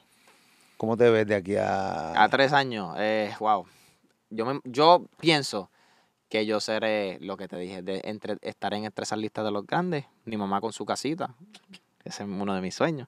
Este, y, y mano, tener tu mamá sigue con tu padrastro. Sí. O sea, que para los dos la casita. Sí, para los dos. Sí. O sea, que el tipo está Eh, contento. claro. Eh, Porque le jodiste su casa, cabrón. no, no. Hiciste lo que ella la gana a ti, él nunca te Claro, sí, votó. Es bueno que también le dé un techo Una pana. casita, ¿me entiendes? Coño, claro que Normal. Este. Ahora sí va a llorar bien cabrón cuando le dejes esa casa. Sí, no, yo- mi mamá es la que va a llorar. Esa es la que, ella llora por todo, bro. De ahí fue que yo saqué lo de sentimientos. Mi mamá llora por todo. Ahora mismo ella puede ver esta entrevista y en una, una parte le dio ganas de llorar y lloro. Es así para todo. Orgulloso, eso, eso, Mm, eso, no, es, y normal, parte de, normal. eso es parte de- Eh, no, no, te voy a ser bien sincero. Ya, ya que tú eres sincero, yo te voy a ser sincero. Cuando tú me entrevistaste por primera vez y ella se enteró que tú me entrevistaste por primera vez, No. ella me llamó y me dijo, José Ángel, ¿de qué hablaron? Ay, no me digas que ese molusco te habló así hacia azul. No, que yo tengo miedo que después él te vaya. Y yo, ma, molusco es bien bueno, ma.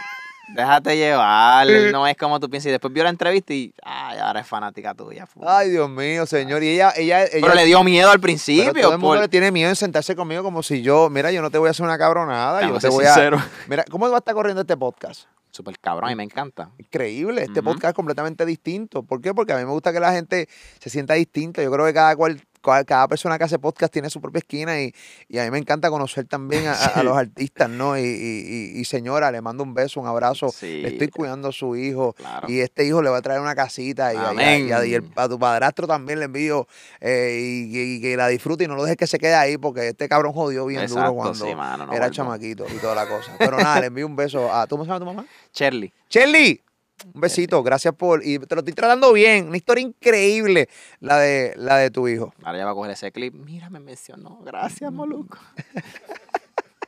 Mami, te amo. Este, pero sí, este, así me veo en tres años. Este, obviamente me veo también extravecido. nosotros tenemos una disquera que se llama Dynamic Record.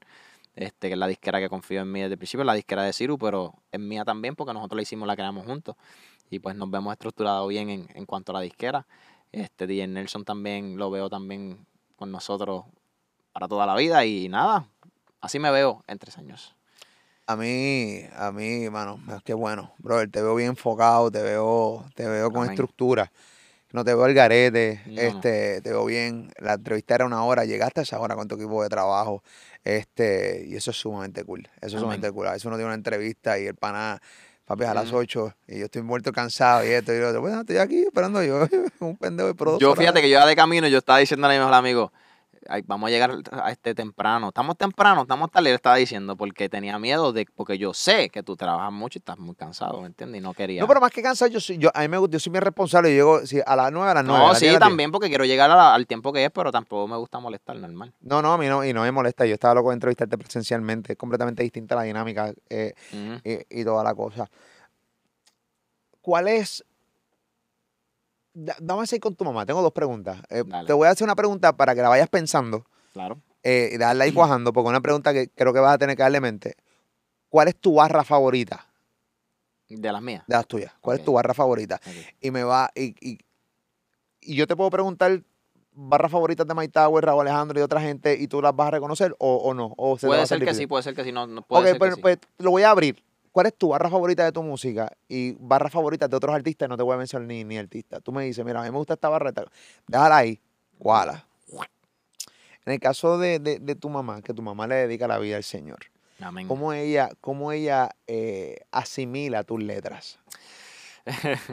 Eh, ok.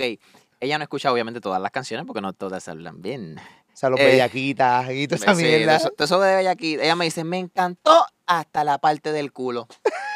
Hasta ahí no me gustó más. Ella, supiera, se- si supiera que será lo más sabroso. Eh, ella, me encantó. Yo lo, lo tuve, tuve que decirlo mejor, tengo que decirlo mejor.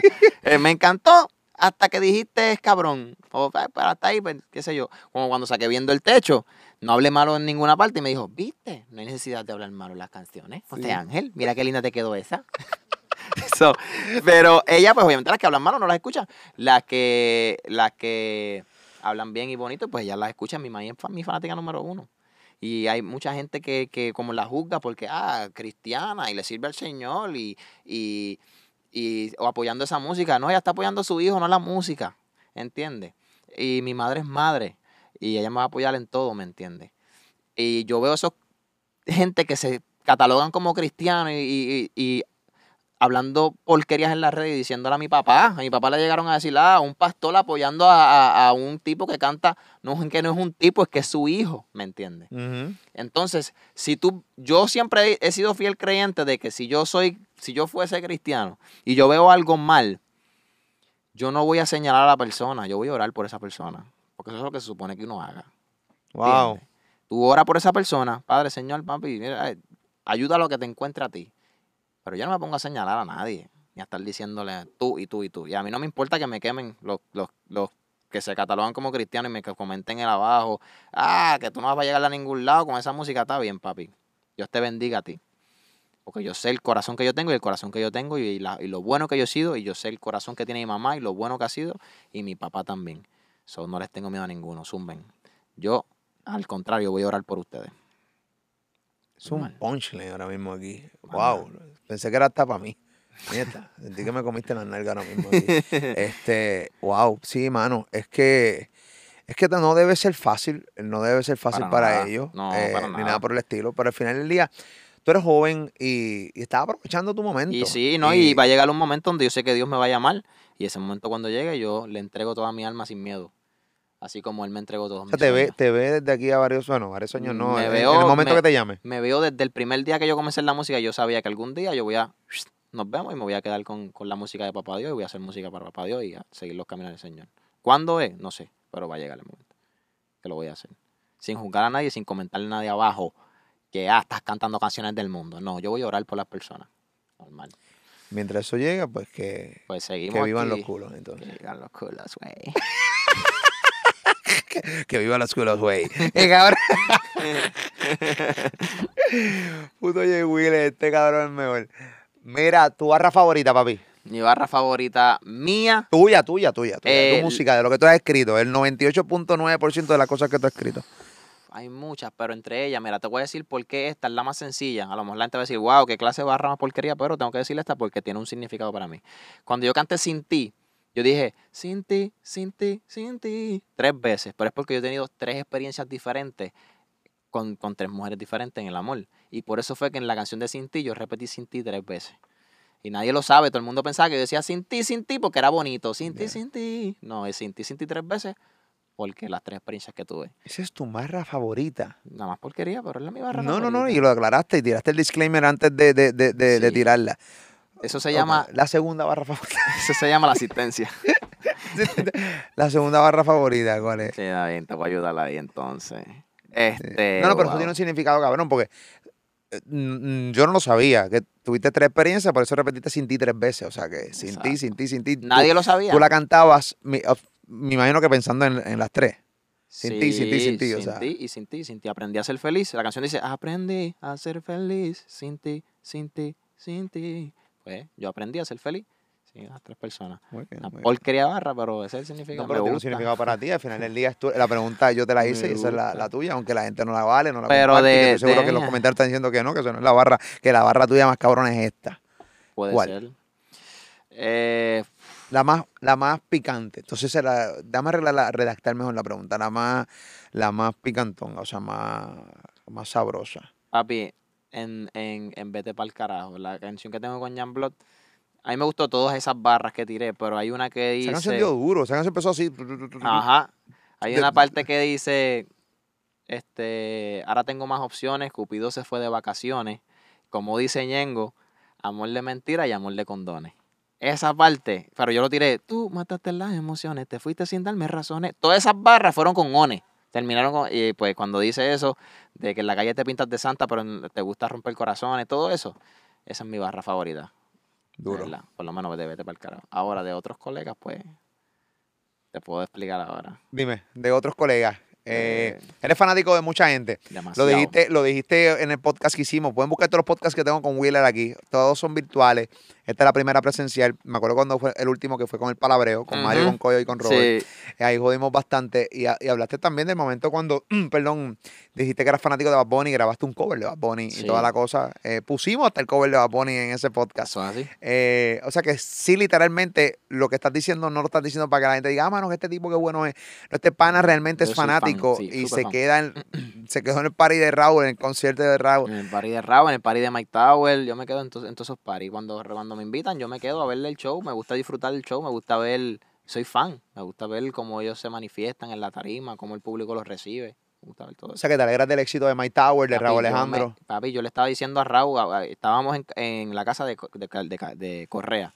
El pelotero. Del pelotero. Y súper humilde, súper bueno. Le agradezco mucho por el espacio que me dio allí.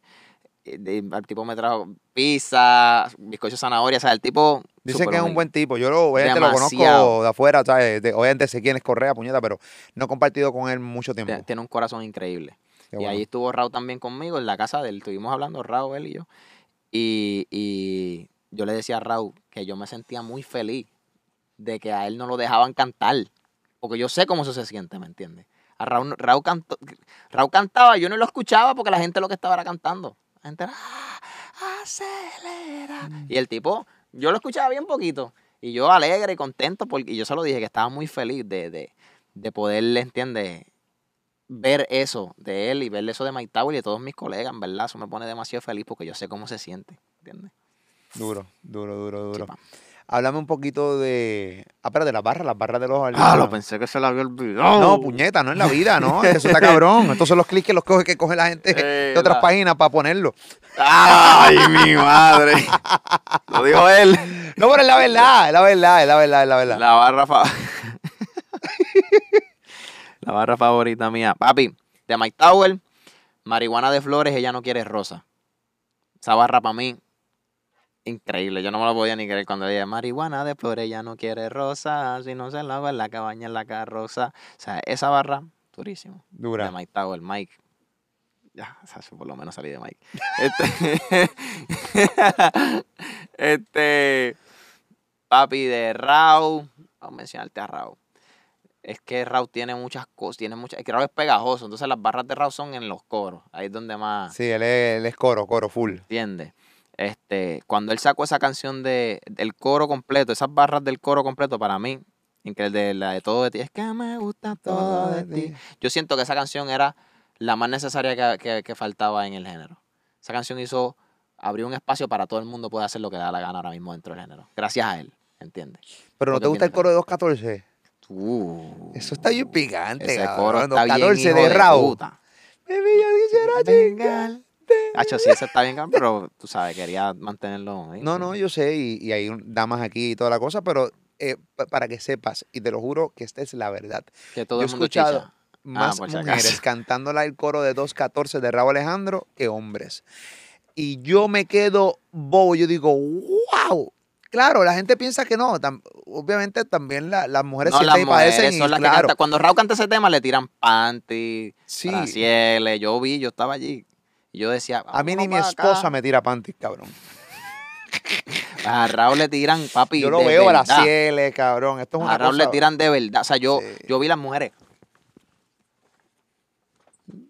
¿Sabes? Yo lo vi. No es que, no es que eso es planeado. Que de que no, bueno, no. Raúl es bonito, está bueno. Raúl Es un lindín, bueno. un bonitillo. Yo ya no tengo tantas tetas como antes, pero yo le tiraría a mi brasier tranquilo de la vida. Mm, yo no tengo ninguna.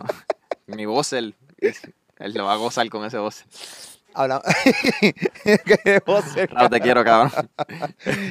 Papi, sacaste el tema en inglés, se llama Take My Life. eh, el video está cabrón.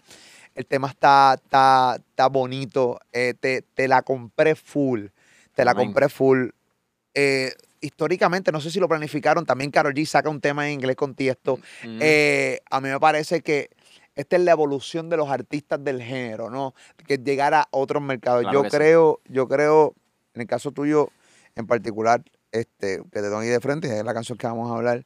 Mano, tú hace mucho tiempo estabas con, coqueteando con la idea de grabar en inglés. Sí, eh, yo tiré el preview para allá, para enero casi, y lo saqué ahora. sí. Todo el mundo, mis fanáticos me odiaban porque no, saba- no avanzaba a sacar la, la ¿Tenías canción. miedo de sacarla? No, no, mi miedo, mi miedo yo lo rompí cuando lancé el preview.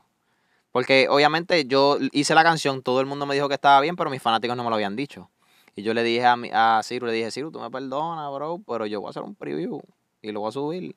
No, pero es que lo voy a subir, papi, porque es que yo necesito saber si mi Sigue en mi la- norte. Tú sigues mi. Te dije que siguieras mi norte. Y Ciru me dijo, no, porque teníamos que tener mucho cuidado con los previews porque pues, papi, yo, si a mí me dejan, papi, yo te hago 25 previews de 25 mil temas que tengo, normal, porque es que yo amo hacer preview, ¿me entiendes? Ajá, ajá. Y Ciro me dijo, tienes razón, como, porque es la realidad, porque era, esa era la prueba. Si la gente lo aceptaba, y me senté con todos ellos, y todos ellos dijeron que sí, que estaban de acuerdo.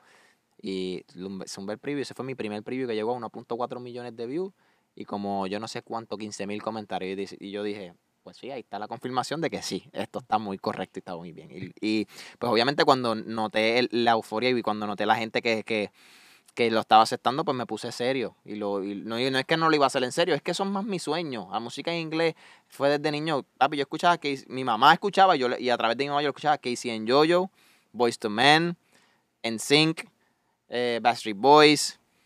¿Entiendes? Yo venía escuchando todo eso. Entonces, para colmo, muñequitos en inglés, películas en inglés, todo, todo la- lo que se trata de la música en inglés, yo lo respetaba. eres full mucho. bilingüe. Sí, yo lo aprendí por la televisión, yo nunca, yo nunca cogí Nice. clase ni nada. Este, hablarlo, fácil. Cantarlo fue bien complicado. Tuve que practicarlo ¿En- varias ¿En veces. serio? Súper complicado, ¿Qué, qué súper tan diferente. complicado? Sí, no, no sabía. Sí, porque tú no puedes, hay muchas, yo no sabía, había tampoco, hay hay muchas palabras que, que tú pronuncias en inglés y hay much- hay otra forma de cantarla. Ok, que aunque como un can- segundo idioma dentro del mismo idioma. Sí, hay otra forma de cantarla, o sea, totalmente diferente. Por ejemplo, dame un ejemplo de esta canción que está ahora mismo, eh, Eh. de, eh, de- que, que es No, no, que tuviste que hacer ese arreglo. ¿Esta canción la escribiste tú? Eh, sí, sí, junto con, exacto, nosotros dos nos sentamos y mientras yo talareaba, él me ¿Quién, decía, quién dos? este, el Tyler, el que, el que es conmigo la canción, Buenísimo. Yahweh. Sí, el chamaco es y demasiado humilde, una de las mejores personas que he conocido.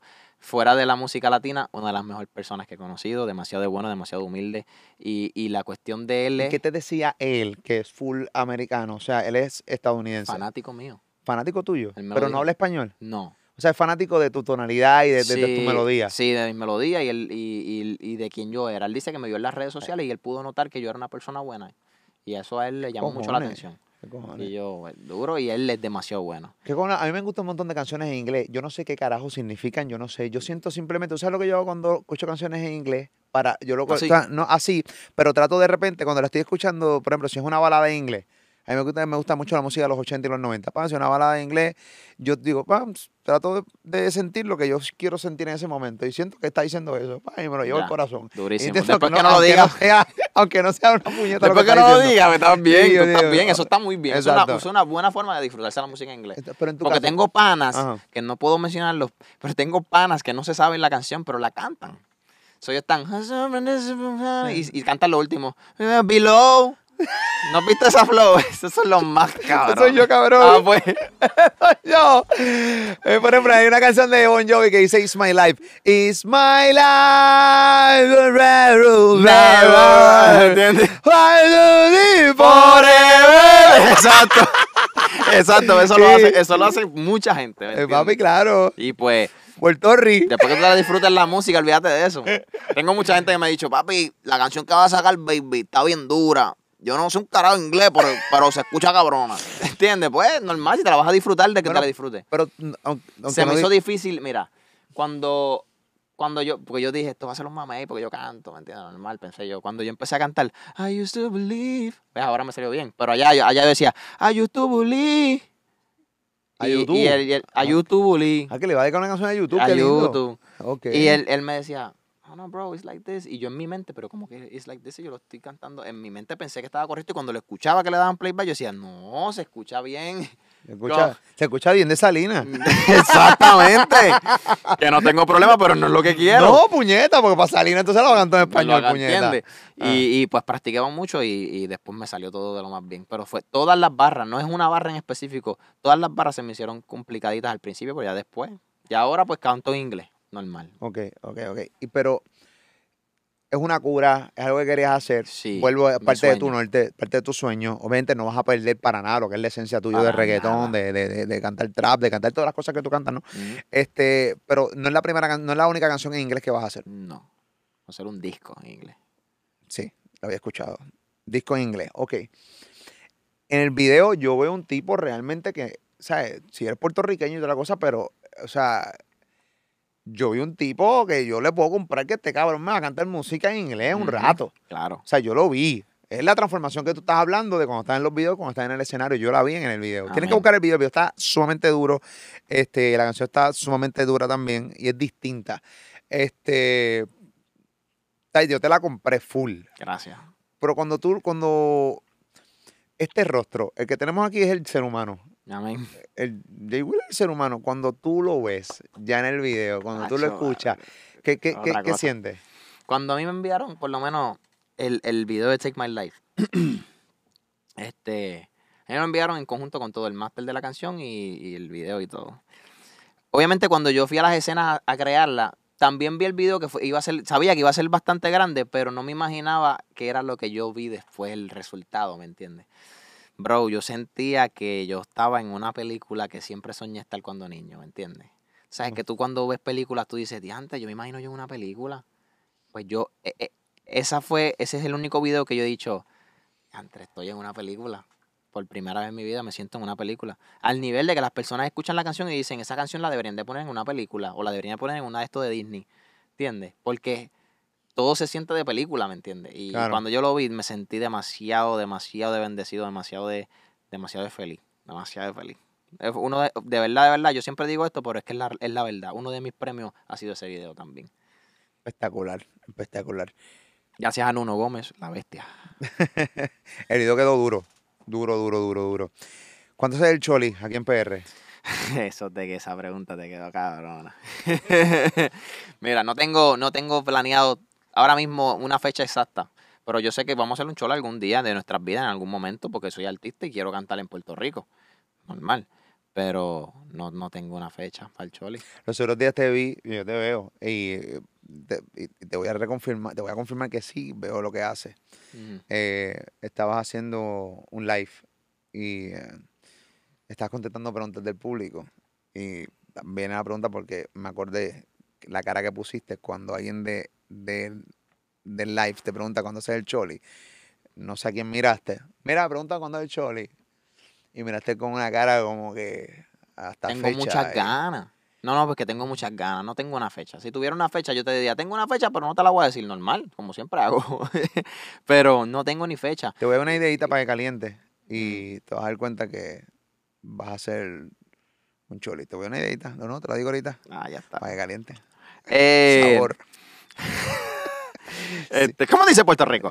Pero yo, como te digo, no es porque no, no quiera hacer nada para Puerto Rico todavía, ¿no? Yo quiero hacer algo para Puerto Rico, pero siento que no es el momento, ¿me entiendes? Siento que, que, que, que nos falta un poquito de más estructura y po- poder hacer algo más y, y crear unas ganas de que... Yo sé que Puerto Rico me quiere ver, porque yo he ido a muchos lugares donde Puerto Rico, papi, yo fui a, lo- a un juego hace poco en Arecibo y papi, la cancha me quería caer encima, todo el mundo con fotos, y yo me tiré fotos con todo el mundo. Sí. Yo le dije a Bisbal, Bisbi, perdón, pero me voy a tirar fotos con todo el mundo, va a tener que aguantar. Y me tiré fotos con casi todo el mundo, de verdad. Te digo casi porque no, me imagino que uno o dos se quedaron, normal. Este, y yo sé que tiene muchas ganas de y yo tengo muchas ganas de cantar aquí en Puerto Rico, pero no quiero hacer cualquier cosa. Quiero hacer el choli, ¿entiendes? Si lo hago. Pero ahora mismo no tenemos nada, literalmente nada confirmado. O sea, lo que tengo confirmado es hacer música. Ok, eh, vas a sacar tu, entonces tu disco en, en inglés cuando sale tu disco en inglés y vas a sacar también otro disco en español, ¿correcto? O sea, ¿cómo, Si Dios lo permite. sí. cuál, es, cuál, es, ¿cuál es el orden cronológico de los hechos? Eh, pues todo depende. Todo depende de cómo fluya todo este tema, cómo está fluyendo. tema va bien, los números sí, van sí, bien. sí, está fluyendo muy bien. Pero que siga fluyendo y que las cosas sigan pasando y se sigan acomodando y, y de ahí vemos cómo nos estructuramos y cómo, en qué camino nos vamos y en qué camino será el correcto, el norte que te hablé ahorita. Wheeler, eh, gracias por, por regalarnos este podcast. Amén. Séme honesto, yo te voy a ser honesto, yo, pens- yo no pensé que iba a ser así este podcast. Este, Mm, hice dos preguntas de, nada más de, ¿De de tres preguntas de mi libreto. duro. Lo demás surgió y fluyó. Porque hablé Este, con cojones. no, no, no porque hablaste, es porque realmente te tuviste la oportunidad de, de contar la historia. ¿Tú sabes, tú sabes la cantidad de gente que va a valorar este podcast. En serio, olvídate de mí, de ti. Yo estoy siempre aquí, yo vivo aquí, pero eres tú. O sea, la realidad caso es que tu historia va a inspirar a muchos chamacos, mucha gente que realmente está viviendo lo que tú viviste de joven, de niño. De tu, o sea, no, no todos los artistas tienen los pantalones de pararse frente a un micrófono y decir, tuve problemas de autoestima, yo era rebelde, le hice Ujú. esto a mami, le hice esto a papi, perdón a mi padrastro, mi padrastro lloró, este, quiero comprar una casa a mi mamá. Eh, ese orden cronológico, ahora no todo el mundo. Entonces la gente lo va a ver y muchos chamacos que te siguen lo van a ver y van a decir, se van a ver reflejados en, en tu Soy espejo. humano, soy fallé muchas veces, me caí, me levanté, sufrí, lloré, me reí, me levanté. Me di cuenta de mi círculo era bien grande, ahora mi círculo es bien pequeñito. Y así va a terminar el círculo de todo el mundo. Siempre vas a terminar con un círculo pequeño porque te das cuenta que no todo el mundo está para el bien. Hay personas que amo muchísimo y no las tengo dentro de mi círculo porque no son buenas para mi círculo. So, hay muchas cosas que Eso duele, que cabrón. Duele muchísimo. Personas que amas y no son buenas Y para no- tu y círculo. tienes Ya, que eso es sacarla. duro, digo, Tienes que sacarla. A mí me tocó, ¿tú sabes cuál es la decisión más difícil? Una vez me tocó. A mí me tocó dejarme de mi pareja y te voy a explicar por qué eso es difícil. Yo no, yo no me sentía feliz, ella no se sentía feliz y a mí me tocó tomar la decisión de decir, mira, mamá, no, no podemos seguir. Esa decisión fue De la última. Sí, esa decisión fue una de las decisiones más difíciles de mi vida. Más difíciles. Porque muchos prefieren, no, yo, yo le pego cuerno y le digo perdón porque es más fácil y evitar el revolú de que ella sufra. Yo no quería hacer eso. Es que ese no soy yo. Si yo dije, mira, mi amor, sabes que yo no puedo, no, no quiero estar más contigo. Tú sabías que tú no ibas a ser fiel. No, no, no, no, no, no por eso. Ok. Que no estaba feliz y no puedo estar en un lugar Ah, donde no estoy feliz. pues tú maravilloso. estás con alguien que tú tienes. Cuando tú estás con alguien, tú estás con si alguien no estás para fe- estar tú- pero o si- para compartir tu Pero, felicidad. pero ahí viene la infidelidad rápido. Porque si no se feliz en un lugar es un problema por eso a mirar para el lado. sí, cierto, también. Y po- podía- puede ser que si yo me quedaba ahí haciendo infeliz, puede, ser que fallara, pero lo con dudo tu mucho. carrera, con, tu, con la facilidad que tiene, que tiene un artista como tú de Puede poder ser, puede ser que lo hacía, puede ser que lo, que lo, que lo hubiese hecho, pero, pero por eso yo opté por la opción de decir no, no quiero estar más nada y me fui. Brutal. Y dolió Duele. mucho, dolió mucho más. Do- Dolió como si, como si, ella- como si ella me lo hubiese pegado. Y yo vi, vi eso con mis ojos. Dolió, pero seguí para adelante y ¿Soltero ahora? Para adelante. Estoy bien feliz. No voy a decir ni soltero ni nada, estoy feliz, pero no tengo a nadie. Pero no voy a decir soltero ni nada. Ahora la gente va a decir, ah, pero es que si estuvieses soltero tú lo dices normal, porque no, es que yo, yo tengo, mis novias son mis fans. Ya, eso es lo que puedo decir. ¿Estás feliz? Estoy feliz. Muy contento, tengo mis perritos, mi- mi- uno se llama Cielo, otro se llama Cloud, mi hermano vive conmigo, tengo mi casa, estoy feliz. Y tienes tus fanáticas. Tengo mi fanática. Amo con mi corazón. Papi, gracias por esta entrevista, este podcast. Gracias, papi. Gracias a ti, la Mucho bestia. éxito. Jay Wheeler, un aplauso a Jay Wheeler. Nos ha dado un podcast increíble. Esa es la que hay. Acá estamos en las facilidades, estamos en el estudio de grabación de Columbia Central University. Eh, gracias a Columbia Central University por eh, darnos sus facilidades. Este ya, yo considero que este ya es mi seteo en los podcasts. Me van aquí varias veces. Aquí en Columbia Central University es bien chévere porque aquí hay profesores que los voy a estar entrevistando próximamente, donde, o sea, tienen decenas de Grammy, son ganadores de Grammy, son increíbles y, y realmente hay muchos chamacos que están por ahí en Puerto Rico buscando realmente dónde ir, qué es la que hay, y no saben que en lugares como Columbia Central University hay profesores que realmente eh, son unas bestias, son unos caballos que le pueden dar, regalar un norte a muchos jóvenes y yo por eso, de cierta manera, además de los podcasts de chismecitos y estas cosas, quiero siempre hacer podcasts como el tuyo y también tener la oportunidad de entrevistar gente que le puede cambiar la vida a muchos jóvenes que consumen este canal. Claro que sí. Así que ya tú sabes, también gracias a Columbia Central University por abrirnos las puertas acá. Esa es la que hay. A ti por seguirme en mi canal de YouTube, esa es la que hay. Suscríbete a mi canal, dale like, dale, perdón, dale a la campanita, dale like a este contenido, compártelo, comenta, haz lo tuyo. Yo nunca me despido. Yo soy el Molusco de Puerto Rico. Me siguen en todas mis redes sociales. Los veo pronto. Esa es la que hay. Dice papi, Puerto Rico. te quiero. Fíjate, papito. Te quiero, papi. Regresamos.